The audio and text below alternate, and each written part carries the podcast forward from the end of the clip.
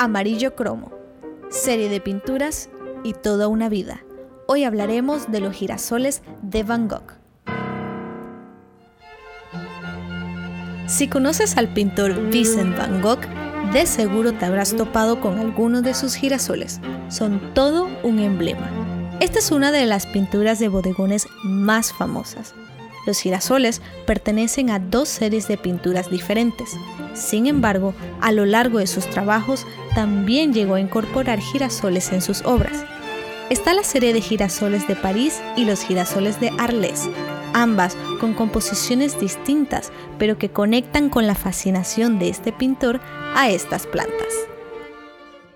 Son un motivo sencillo que se llevó al lienzo de manera virtuosa, Muchos años después vemos estas pinturas como inspiraciones completamente nuevas. Las hemos visto en publicidad, en narrativas, en cine, en educación e incluso en la moda. Ese amarillo cromo, poderoso y vivo, quedaría para siempre asociado a sus girasoles y sus hermosos paisajes. Estas obras son seis en total en la actualidad, ya que una de ellas se perdió son cuatro originales y tres son copias, un dato que pocos conocen. Para ver estas obras tendrías que darte un tour por distintos museos de países diferentes. Solo una de ellas la podrías ver en el Museo de Van Gogh en la ciudad de Ámsterdam.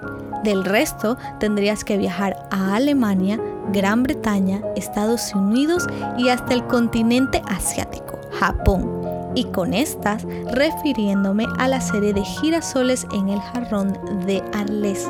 Sin embargo, en la serie de girasoles marchitas de París también se encuentran repartidas en distintas ciudades. Este pintor tuvo una vida personal y profesional tan difícil que jamás imaginaría la fama de estas obras en la actualidad. Él realmente no llegó a vivir de su arte, y nadie quería sus pinturas en aquel entonces. Solo se podía mantener por la motivación y el apoyo que le daba su hermano.